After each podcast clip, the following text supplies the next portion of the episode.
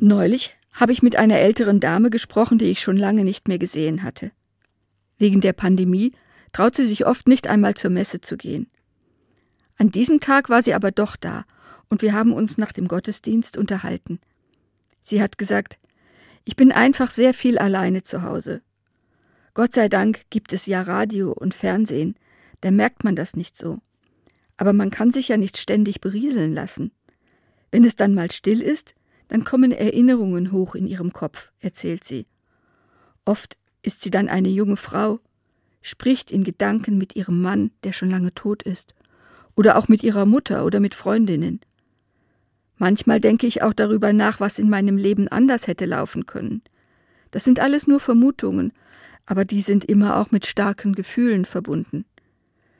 Die lassen die ältere Dame oft nicht mehr los, und dann träumt sie auch noch davon.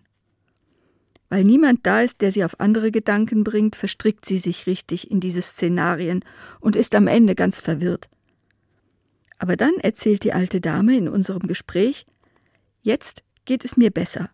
Ich habe ein Mittel dagegen gefunden. Sie hat gebetet, dass das aufhören soll. Und dann kam ihr die Idee.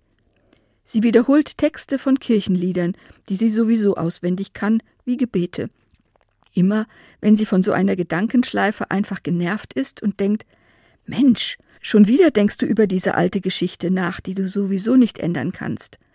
Immer dann sagt sie den Text eines dieser Lieder im Kopf auf. Oder manchmal singt sie sie auch. Macht hoch die Tür ist eines ihrer Lieblingslieder. Sie sagt, wenn ich es dreimal gesungen habe, geht es mir wieder gut.